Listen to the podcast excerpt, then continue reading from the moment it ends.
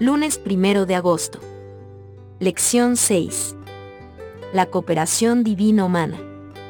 ¿Cuál es tu mayor realización en la vida? Sea lo que fuere, lo más probable es que no haya ocurrido simplemente al levantarte de la cama a la mañana. Si queremos lograr algo que valga la pena en esta vida, necesitamos tiempo y esfuerzo. Ser discípulos de Cristo no es diferente. Lee Colosenses capítulo 1, versículos 28 y 29.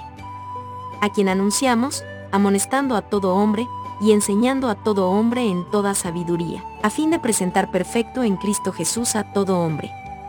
Para lo cual también trabajo, luchando según la potencia de Él, la cual actúa poderosamente en mí.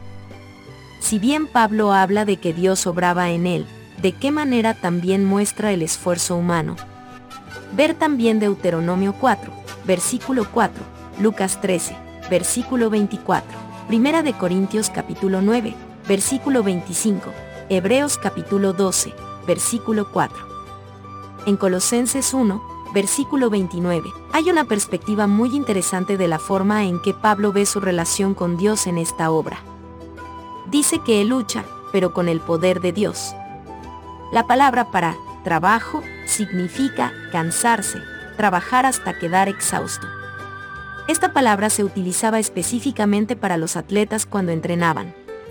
La palabra luchar, que viene a continuación, en algunos idiomas puede significar agonizar. Por ende, tenemos la imagen verbal de un atleta que se esfuerza con todo para ganar.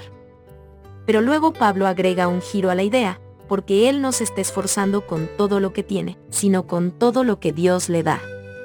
Por consiguiente, nos quedamos con esta sencilla conclusión sobre el ministerio de Pablo. Era un ministerio que realizaba con gran esfuerzo y disciplina personal, pero lo hacía con el poder de Dios.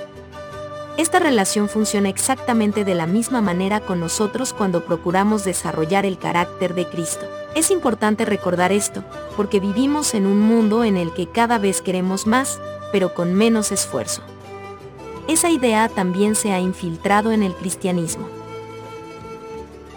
Algunos evangelistas cristianos prometen que, si simplemente crees, el Espíritu Santo descenderá sobre ti con asombroso poder sobrenatural y realizará grandes milagros. Pero esto puede ser una peligrosa verdad a medias, porque puede llevar a la conclusión de que solo tenemos que esperar que el poder de Dios venga sobre nosotros mientras estamos cómodamente sentados. ¿Tienes alguna experiencia con el tipo de luchas de las que habla Pablo?